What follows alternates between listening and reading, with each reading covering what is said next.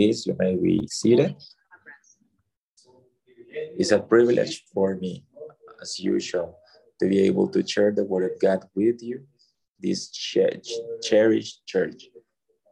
And this was a petition from our pastors who, who told me to share this word. Pastor Andrew deserves all of our prayers, his family. So let's keep on praying for him, for, for this problem that he currently has in, in his health. Okay?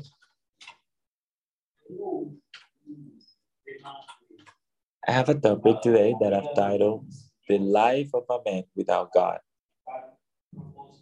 And for such purpose, I'm going to open up the scriptures in the book of Ecclesiastes, chapter 1.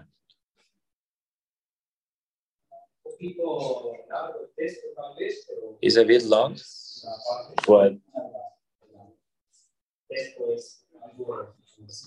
but this, uh, you know, this text is a, a, bit of a long, but it has a lot of poetic uh, words. The subtitle, let's read from chapter 1.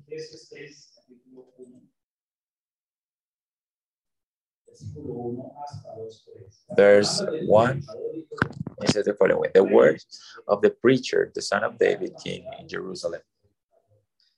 Vanity of vanity, says the preacher. Vanity of vanities, all is vanity.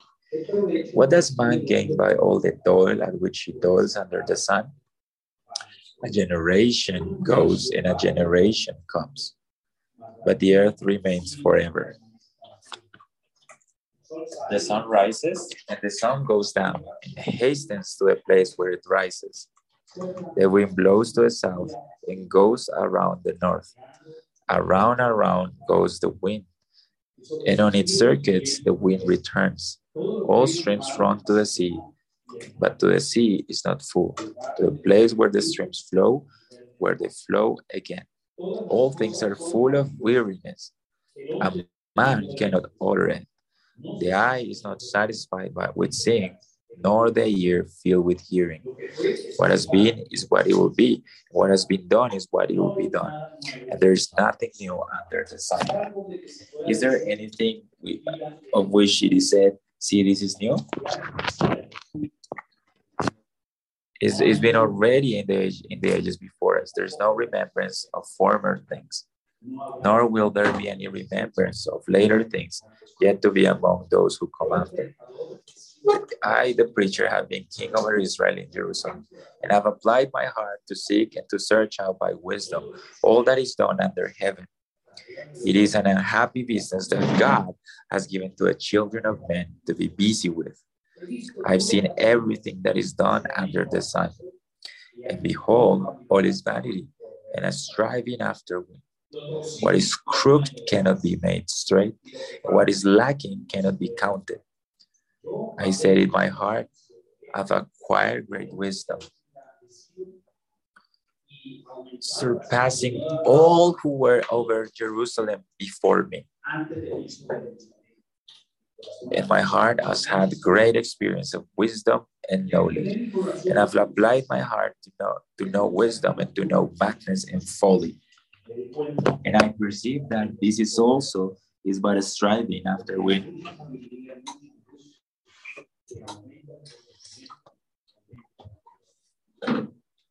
In my heart, had a great experience of wisdom and knowledge, and I applied my heart to know wisdom and to know madness and folly. And I perceived that this is also but a striving after wind. For in much wisdom is much vexation, and he increases knowledge increases sorrow.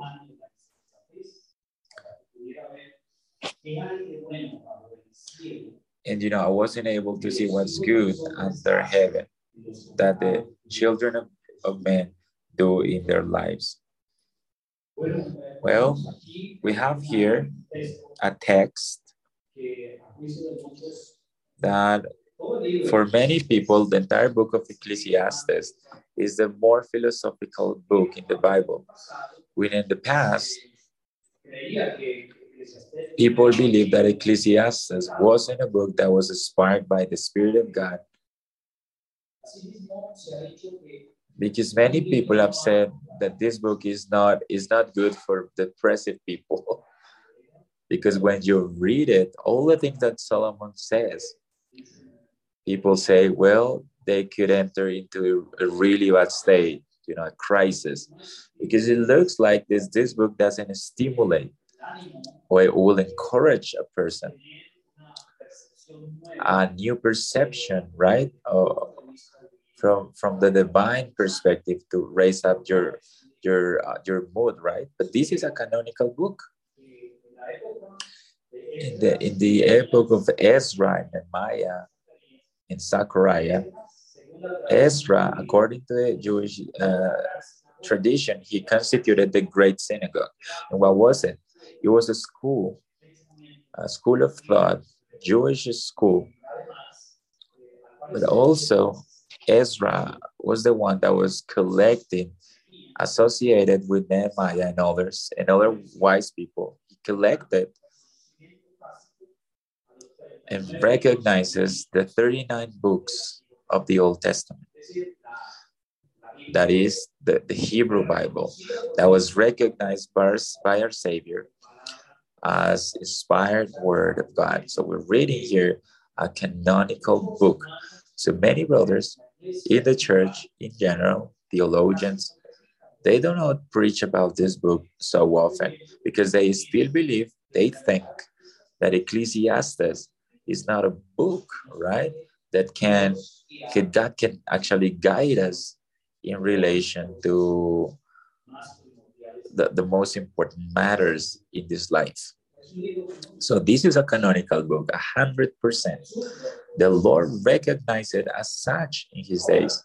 But now, when we examine the life of a man without God, we should examine also that the youth, when we're young, everything it looks uh, like a pink color, right? No problems at all. Everything is very optimistic. But as you grow older, when you get older and older,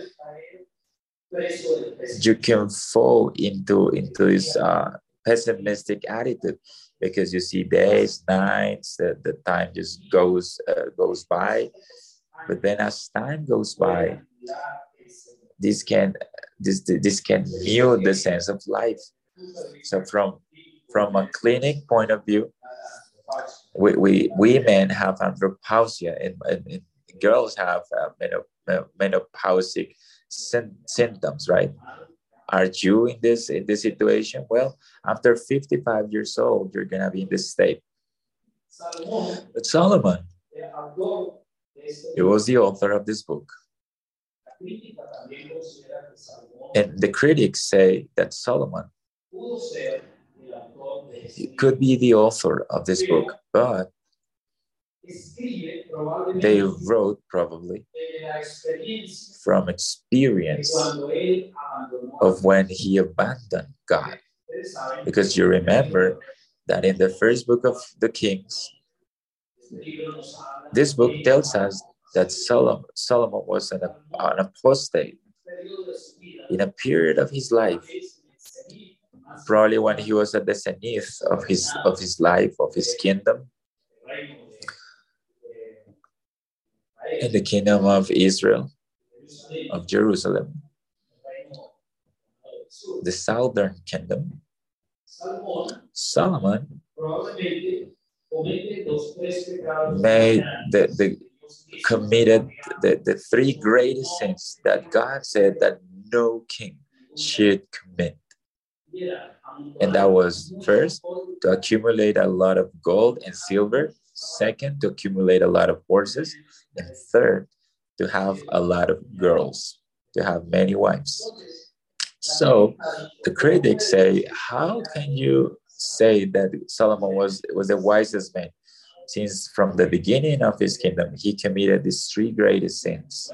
Well, these are analyses that the critics do, but we focus ourselves in the text that this is a canonical book that was inspired as well by the Holy Spirit. Okay? This is important to have it into account. All right. I personally, I've personally studied many authors and commentators, and I'm from the side of those who value the book as a testimony of Solomon in the period when he was older. And it's a testimony of repentance and, and, and, and recognition, where he appreciates the fact that he committed a great mistake when he fell into apostasy and when he abandoned God. He, in the zenith of his life as a king in his youth. And then, if that's the case, then this book has a lot of value as a testimony of a man who's saying to, to the people after him, as the preacher, as Ecclesiastes, uh, Kohelet is the word in Hebrew, translates the preacher. He's saying, the King Solomon, that never, never, ever is worth it to leave the path of the gospel, nor to abandon God in any epoch in your life once you've been called, when you once you've been called to a communion with God through Christ. Would you, when you abandon God, Solomon spent his life testing everything, you know, and he and he found that without God, uh, nothing could satisfy his soul. Maybe this is the cause by which the book of Ecclesiastes repeats 22 times the expression vanity of vanities. All is vanity. But we have to understand from which perspective, from which perspective Solomon was writing this quantity or the phrase that he repeated 22, 23 times in the book is the life without God, no matter in which manifestation you're looking at it, in which epoch, in which existence, the life without God is vanity. And that's what he wants to translate here the divine revelation through the skin. So, my question this morning that I'm offering here is how is the life of a man without God then?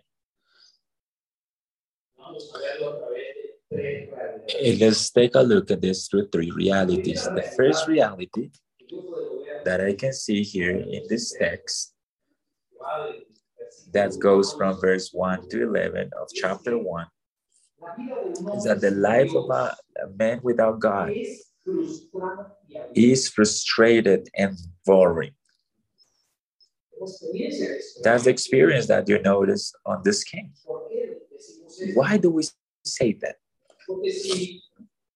Because if we go back, the first 11 verses, we're not going to read them over again for, for time's sake. But when you, when you start reading the book of Ecclesiastes and you say vanity of vanities, says the preacher, all is vanity. The reading, the unexpected reading, man or, woman, that do not capture the context or the history or the scenario on which Solomon was reading, was writing these words. Then I think if you haven't had these previous analysis, you will not understand many things about what he's saying here. Why? Because Solomon was describing here, you know, you know, what does man gain by all the toil which he toils under the sun? This is a philosophical question. It's very important. By which makes us think that we should examine Solomon here on this book why do we work so much? What's the purpose, the basic purpose, the central purpose of working? Therefore, Solomon is describing here uh, a very uh, superficial life. A generation comes, a generation goes, but the earth remains forever. The sun rises and the sun goes down. And that's the reality, right? Today we still have a new day. And then it says the, the sun rises, the sun goes down, hastens to the place where it rises, the wind, the wind blows the south, goes around the north, around and around goes the wind. And then it talks about the rivers. All the rivers go to the sea, and the sea doesn't get filled, it, it, it, it goes back. All the things are, are very um, tiring. The eye never get enough, and the, the ear never get enough either. And what has been is what will be, and what has been done is what it will be done. And there is nothing new under the sun. Is there anything new under the sun? See, this is new, says Solomon. No, it already existed. It existed before the centuries before us. There's no memory of the memory of the first things, and will not be members of the things that will come after. So if you examine these verses, what, what Solomon is describing here is what? Routine, right? the routine of your life. The routine of life. We wake up, we take off our PJs, we go to work, then we have breakfast, then lunch, then at night we have dinner, and then again put on our PJs and go back to sleep, right? Six, seven hours. And then when we can't sleep, four hours, five hours the next day to work again and with, with this city, which is so complex, right? Like Bogota, that from from the year nine, 1956, one year before I was born, they already announced the metro in Bogota. from 1956. Can you imagine that? It would have been easier, right, to most people to have a metro at that time, right? Like Mexico City that had that's had that metro for 75 years the first people who made this metro was like 120 years ago in New York, right? But you know, life turned difficult because it's a routine. And man always was that tries to look, uh, tries to escape from routine, right? Trying to find new things, but always human beings, when they're away from God, is gonna be trying to to find new things, right? Why? To beat up that routine, the pe- the pessimism, frustration, bor- bothersome, and the and the weariness of life. So, so most of you are, are young people here. I see you guys like in the second generation or third generation, right? you know,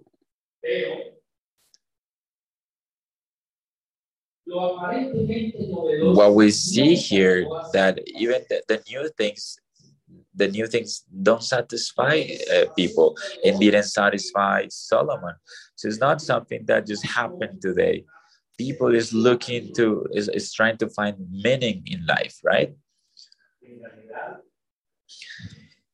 And in reality, you know, a life without God, let me tell you this.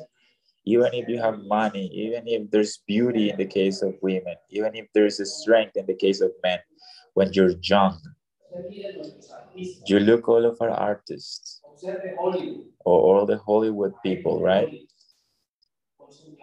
With all this glamour, laughs, you know, when they're when, when women are young,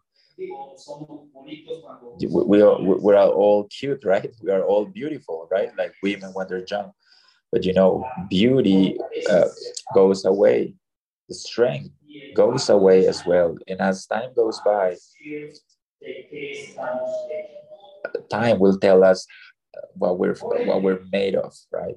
Therefore, this is not new. This is something that happened already in the, in the Greek world for example, Paul, when he was visiting Athens in chapter 17 of Acts, verses 6 16, we see here something that was happening as a, as a desperate reality for men that as they don't know, as they don't live in the Spirit of God, since they don't understand His word, since they don't, uh, they're not guided by a declaration of God,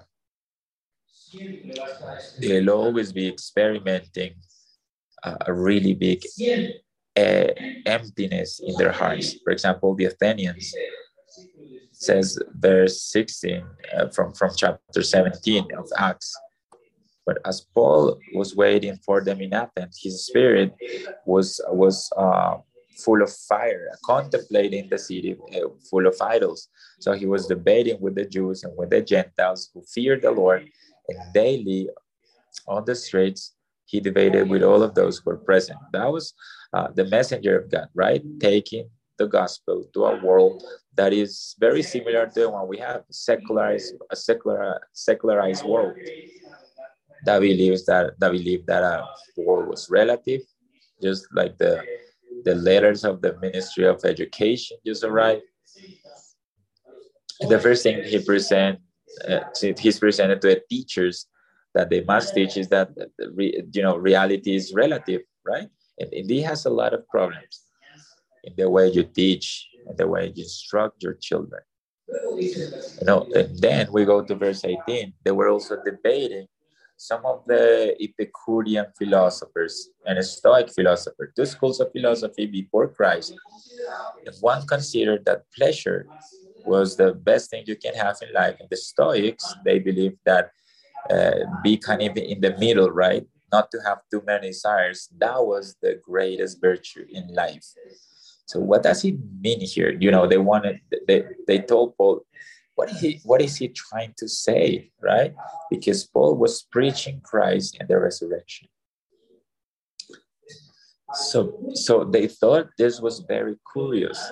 And they took him to the Areopagus and they said, should, can we know this thing that you're proclaiming? Because I heard you speaking weird things. Therefore, we want to know what do they mean. And the parenthesis that verse 21 has is the is the key verse of this text of what we're trying to communicate here. Paul says, all the Athenians and all the foreigners who were visiting the city didn't spend time in anything else than saying or hearing something new. So, what is that? What are the implications, right, of these words? The people are trying to, to find meaning in life, right? Okay. Why? Because what looks like that is new at the very bottom without God cannot satisfy, cannot fill the, the big hole, the big space that remains in your heart of men and women when you separated from God. Therefore, Augustine, in his book Meditations, a book that I recommend you to read. Has a verse that says, The heart of man has a big empty hole that looks like God, and only God can fill it. We are made by a God who's almighty, wise, good from which the scriptures when when they when the scriptures talk about him he says that god is love and if god were, were in love he was he, he, he wasn't god then he says that he's good and infinitely wise and then he made us in his image he transmitted to us right in a in a certain measure but but uh, but a good measure, that image that comes from him. That, and that's why we look like him. But God doesn't look like us. We look like him, that he doesn't look like us. But that link or that mm-hmm. bondage, that bondage, sorry, is called communion with him. And we in if human beings do not enter in communion with that infinite source of satisfaction, of true life, of orientation, because it's proven in, in, hum, in history of humankind and the story of this divine book that we believe and that we read that human beings never will find rest if you don't go to God. There's no the smallest chance for you to find satisfaction. The history of humanity is the history of sin, of failure. From there, we have that all new things uh, never satisfy Solomon. And that's why human beings, when talking about these first verses, when we talk about the routine of life, which is what Solomon is, is focusing on from verses 1 to 11, is, is focused on the routine of life. That for many is eh, drive, drives crazy. Human beings move in life through three uh, natural desires, which, if they're not uh, bad in, in and of themselves, they're potential areas of temptation through sin and the abandonment of God. So pay attention to this. Because your life can change in any of these three areas. The desire to, to enjoy things, you know, the desire of the flesh. The desire to obtain things, the desire of the eyes, and the desire to, to make great things. The glory of life. This is in First of John 2:16. Then comes the routine of work.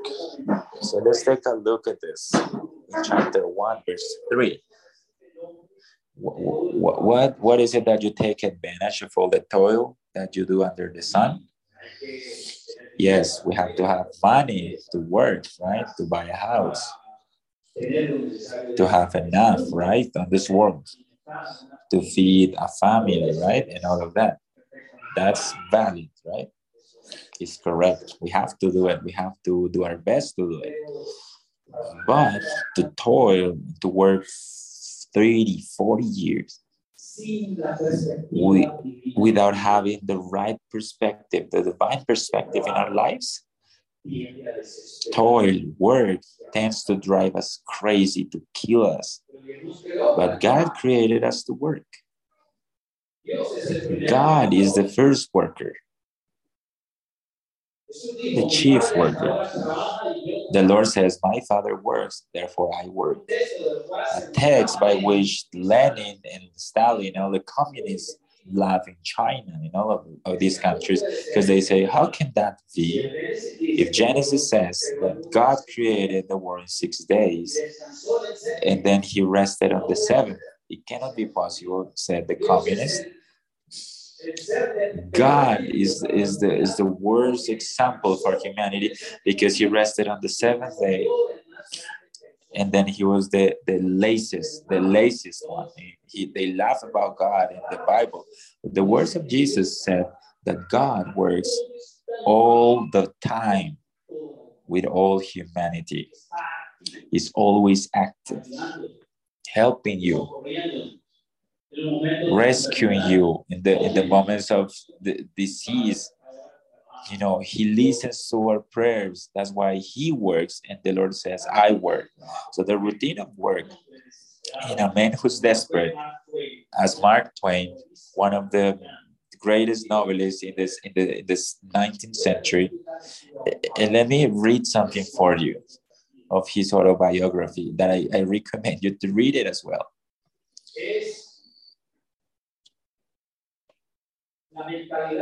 Is the mentality of a man without God. And therefore, from a segment I read a long time ago, and which I put in the sermon, he says, Millions of people are born, they work, they sweat, to, to, to get their breads, they fight with each other. You know, they try to take as many advantages as possible, but then their lives go away. They, uh, they get older and then they become sick. And that's he's saying the truth here. He's telling the truth. They have many problems and humiliation, and it crumbles. It, it pride in their personality because that which they cherished was uh, was uh, taken from their hands. The load they had on their shoulders get bigger and bigger as they grow as they grow older. And then ambition, pride, and vanity, and then and they get bigger. And now you desire to, to have uh, to, to to have that that you had before. And, the, and this thing that you call life vanished from your life. And now you're at the end of the world without getting anything, full of faults, leaving no trace in this world that one day will cry you out in the cemetery and that will always forget you forever. Then, this is the vision and the perspective of a man that believed that everything ended up in the grave and that there's there was nothing more beyond the tomb and that it will never be what the bible promised to the people of god new heaven and a new earth where the peace will reside and will just and when justice will reside. This is the christian vision what the Bible teaches. But if we didn't have this vision in our soul, if we're not saturated by this study and the knowledge of the Word of God, if the Spirit of God had not arrived in our hearts, in the years that you've been living here as a believer, you know, no matter how much money you've accumulated in your life, for or, or the luxury that you've accumulated in your heart for having your house with beautiful things which are licit right? Legitimate. But because that's not spiritual it cannot fill the empty heart of human beings. Another phrase from augustine in the book of meditation. Applying that to this point uh, concretely, he says, You, Lord, made us for you, and our souls will never find rest until you don't take our souls in your hands. Has God taken your soul in his hands? Are you confident with him? Do you know that you have salvation in this grace that came from God? Because death is coming. One day you will leave this world. So, do you see this? Do you capture this idea? That the biblical answer for frustration and suffering of the daily routine is different to what Mark Twain said in his autobiography.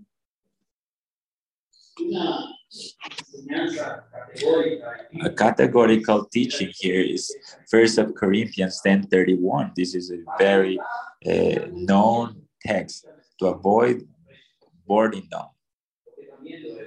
Because I believe I've been through it. We Christians, sometimes we live sad and bored. And we have many things that God has given to us, and we think that the true satisfaction comes with having more and more things and not, not in having more of God in our lives, through which what?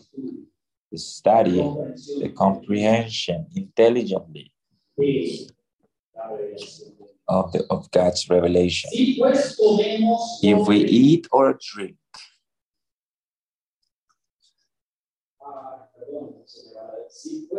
whether we eat or drink, do everything for God's glory, right? First of Corinthians 10 31.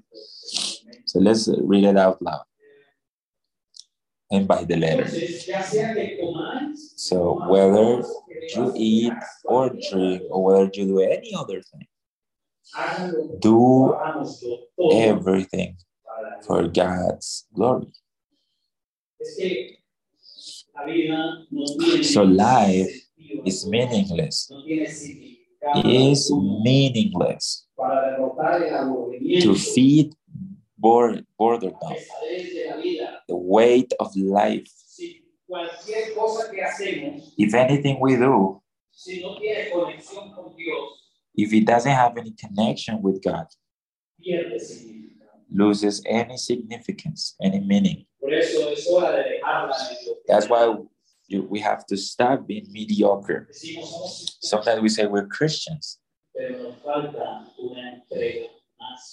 but we have to go deeper, deliver ourselves in a, in a more fully way to God. We need to learn to contemplate Him in His glory and majesty, to enjoy from Him. So, as Presbyterians, we know the first question of the Catechism, of the Shorter Catechism of Westminster says that we repeat here every Sunday what is the chief man, the chief end of man? To know God and to enjoy from Him forever. So do you feel that that, that you're losing like spiritual strength, your Christian life? Do you feel that coming every Sunday, coming to the church every Sunday is a routine, a routine you don't like? You know why is this? Because through the week, you're not actively looking for God, in communion with Him. You agree with this? So, how did Solomon deal with these uh, pessimistic thoughts and frustration? Well, let's take a look at the second reality that Solomon ex- experienced once he abandoned God. The second reality is that there is a confusion in the intellectualism. There is confusion, or there is something that brings confusion. You, even in the you, in the in the formal degrees that that you do in your in your life, all the education that you may have, and advances that God has granted to men under the sun. Uh, what what what it has to do with wisdom, right? Knowledge. Let's take a look at verse 12 of chapter 1. I, the preacher, have been king over Israel in Jerusalem, and I applied my heart to what? To seek and to search out by wisdom all that is done under heaven. You know, these words indicate as it is pointed out in, in, in, in the book of Kings, that Solomon was a great scientist. Solomon was a was a was a person that loved study. You know, the text said that he wanted to examine nature, the the, the cedar wood. You know, they wanted to know about animals, about cattle, about fish, right? So we could agree that uh, in the way we we we use this word today, he was a he was a person that loved nature, right? A man of science. Because it was very likely that he was at the zenith of, of the best knowledge available at that time. And of course, that was something he learned from Egypt, Babylon, Assyria, you know, these these great libraries that were at the time of the Jews. The library of Ashurbanipal was discovered, for example, by a scientist, by an archaeologist. He discovered a great library in the days of Abraham, and there were not always uh, there was not only sorry uh, religious knowledge, but also knowledge about physics, chemistry. They discovered more than three thousand books with, with this cuneiform language, all this wisdom that was developed and written, right, in, in leather, tablets, etc., etc. So Solomon he presented uh, a singular uh, a singular argument here. And he says that the best thing that you can use to beat the routine of life is to enter into a good university, right? To spending your life studying. And there's nothing wrong with studying. We have to study. Youngsters, you have to prepare yourself, yourselves really well. Three degrees, three doctorates. If God gives you wisdom and resources, do it. But what's the problem with the second reality of a life of a man without God? That was confused with this intellectualism is a studies in any degree where, where God is not the interpreter of all our studies. Without God, if you are away from God in the university, from your education, if you take out God as the humanity is done, let me tell you this. Now you understand why there are so many doctors, psychiatrists, how uh, prof, uh, people with different professions daily when they commit suicide. Permanently, life of these people is is driven by uh, by liquor, right? By drinking, drugs. I met a, a, a doctor that was amazing here in Bogota.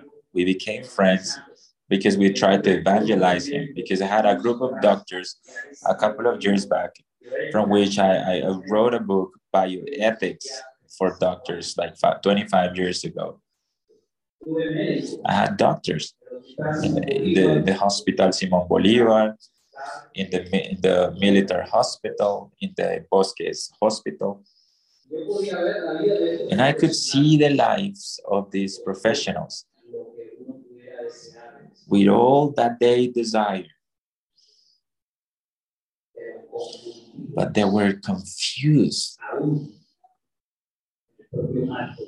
even in their in their own studies. Why? Because only God is the source of satisfaction of life. No matter what you do in any field, no matter what you work on. So, investigating this world without God and, and God, uh, the Bible never gets rid of education or wisdom contrary to what many people believe, the cultural mandate of Genesis 1:28, you know what it refers to? If you read it in this version, that's the first commandment that God gave to, to, to human beings. And he said with detail that for them to get his blessing, the first marriage, when he married Adam and Eve, he told them, Be um, fruitful and multiply and fill out the, the earth and then judge upon the earth, judge upon the, the birds of the air, the cattle, and any other living being. So, this cultural mandate was the development that man should take or should do, but for God's glory. So when man gets separated from God, he loses also the three offices that God pointed out, pointed out at the very beginning. Three offices that now are restored in Christ prophet, priest, and king. So God entrusted Adam with Eve right? That he as a prophet could interpret this world in, in, in divine terms, in, in God's terms. So you cannot have a good scientific advancement or psychological advancement or professional advancement in any field of, of human knowledge if God is not there in the life of that person that is learning. One day Sooner or later. At the end, Solomon says, you recognize that when you study so much or, or, having so many books or writing so many books or reading so many books you know i don't agree with this of course from the perspective that when god is in the studies is studying is a delightment when god is in the life of the person who studies is a delight to study the cosmos, right? In, in, God Himself as the author of life and the creator of all things we see. But since God is separated from the frame of studies, right? Men don't find any meaning in life. And that's why in chapter 12, at the very end of his book, he says, But also, my son, watch out. Because if you made so many books there's no end to it. And if you put too much dedication to it you will get bored as well. That's boredom for your body. So what should we do now? Shouldn't we buy books? Shouldn't we stop reading? Should, should we stop writing books? Should we stop uh, yeah, yeah studying? No. What's the message? Study. The, the, the more you can but from God's hand. Two children, two youngsters, you are in a great danger in our country, in our culture, in our in our Western society. Because the very Ministry of Education, right, the, the, the Colombian state, has been in charge of of making monsters because he took author- the authority that parents have upon children. He took the authority that the, the, the, teacher had upon their students. You know what the, the, the code for, for the youngsters say? Well, the Colombian code, the civil law, it says, if your teacher mistreat you, you know, quote unquote, mistreat you, right? If, if he raises his voice to you, he's trespassing your rights. You can complain before the Ministry of, of Education and sue him. You know, today the children tell their parents, if you impose upon me something, or if you tell me to do something, I will sue you. Many children have said that to their parents, kids, little kids. So this is a twisted wisdom. We have an academic system that is so perverse because the first thing that it encourages is that God doesn't exist. And, and people uh, have encouraged atheism, agnosticism, gender ideology, and so many things that are contrary to God's will. So, men in the office of prophet should interpret this world for God in, God's terms. As a priest, he needs to dedicate this world to God. Everything that he does, everything that he covers, everything that he does should be offered up to God uh, as a born offering for the knowledge that this person has received from God. And as a king, he should rule this world for God. Why are we in crisis in all these Latin American countries? Why? Why? There's no rulers in this in this region. They don't work well because the sense of the government and the art of, of governing is separated from wisdom, from the wisdom of God. Then there's confusion. And what we see here is the fruit of pride against God. Man has delivered himself to study the universe and life in general from his own perspective. Look at look at uh, the point where we're getting here. Just a few days back, in a TV show, I saw the interview that was done to one of the best neurologists in Latin America and Colombia in particular.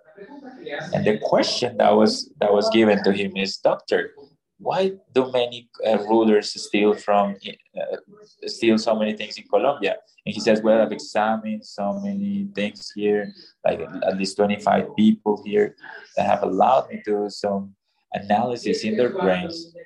Is that when he lacks certain certain vitamin in, in, in a part of your brain, an area that handles the, the self-control, when you lack that vitamin, the, the, the, the brain doesn't know what to do and then the person starts stealing. And, I, and then i said what? Who can believe that? He was the best neurologist of latin america.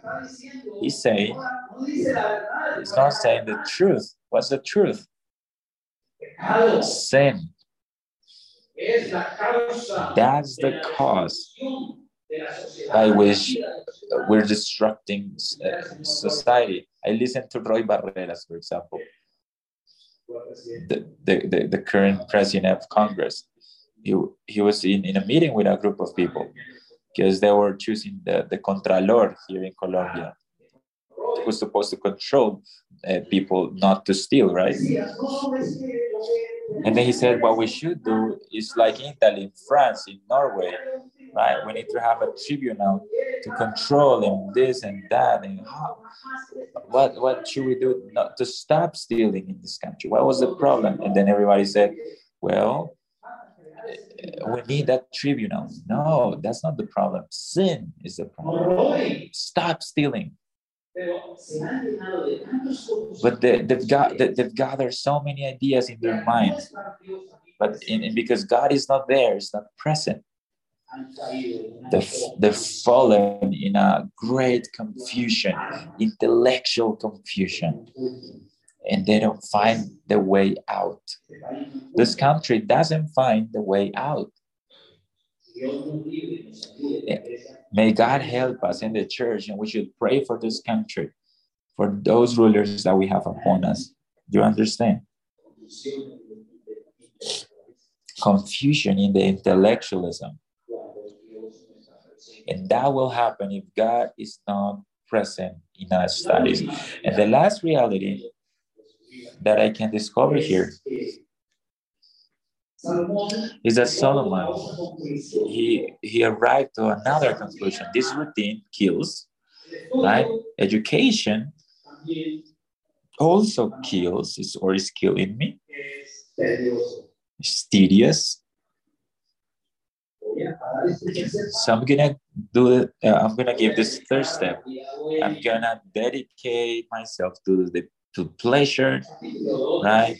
And then we'll go to chapter two, verse one, right? I say, I said in my heart, come now, and I'll test you with pleasure. Enjoy yourself.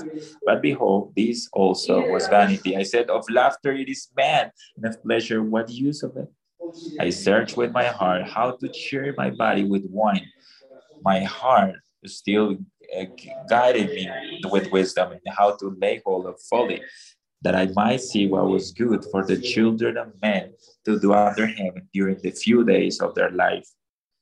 Do you see this? This is a very current book. How is the people uh, these days? They, they deliver themselves to drugs, to things that, that give them pleasure, we see all over the place here in Bogota in parks. You know, sometimes I go certain places around my house, and when you and when you get home, you, you you're dizzy because of this smell to marijuana. Because you go through different places, and now it's very common that most people are getting high permanently with marijuana, weed and many other drugs. What are they looking for? Listen to this. You know, even the rulers of this country, they love drugs, cocaine all the time. They, they yeah, sex, alcohol. And now they're normalizing this. Even the homosexuality in, in other 30 something genders that they've made up. So be careful, parents. To Colombia just arrived, for example, different drugs that can block puberty for those youngsters who suffer from this uh, gender dysphoria. Education, uh, you know, uh, doctors are telling to their parents, "Hey, just start giving them these, this, these drugs, and once he turns 16 or 18, he'll decide what he wants to be, right? uh, man, woman, uh, bisexual, trisexual, or whatever. And you know, government will also start speaking for all these transgender uh, surgeries. Why? Because they're looking for this thing to find meaning in life. And there's only uh, deception in all these pleasures that are produced by the flesh. God has better delights. Life is for you to delight in it. Yes, but in a believer, a young person can live a life full of joy. But you know what? Enjoying the life in the paths of God. Let me end up with this. Psalms 4 7. I love it so much. You know, and let me tell you that because since I was 19, I, am a believer, and God saved my life from a from a torturous life where I spent my life doing all these things. But God changed my life, and from that point on, up to up to today, I've been working in His grace in His ways. And I can say, as the King David in Psalms four, I can say with all certainty, Psalms 4, when he says, There are many who say, Who will show us some good? Lift up the light of your face upon us, O Lord. You have put more joy in my heart than they have when their grape and wine abound, drunkenness. All kind of pleasure, fleshy pleasures that do not take you, do not lead you anywhere, and do not bring in your life true satisfaction. And that's why why, you, why don't you taste the Lord? Why don't you taste Christ, His goodness, His wisdom? The Lord said to the Samaritan, "If you if you drink from this wine, you you will be thirsty again right? He's not talking about physical water, but the, the water of this vain world, the world of, of sin. But if you drink from the wine that I'll give you, the water that I'll give you, you will have from within a burst of water that will come out for eternal life, that will jump into eternal life. Come to me, all the weary and tired, with problems, Come to me and you will find rest for your soul. Is the most extraordinary principle that you can find to discover that you were created for a God who's wise, infinitely wise, glorious, sublime, that your life will not find rest until He doesn't grab it in His hands. Let's glorify the Lord and let's thank Him for His word. Lord, your word is true, as you've said it. Please sanctify us with your truth. Bless your people, Lord, that is currently gathered here. May want to uh, enlighten our lives and, and like the lives who, who have not believed and who have not delivered their lives to you to your care, to your blessing, Lord. Help us, Lord. Send your mercy, Lord, upon Andres, his wife, his daughter, our pastor. Raise him up, Lord, with strength and, and enlighten his being for your kingdom, Lord, the good of the church. And in, in Jesus' name we pray. Amen.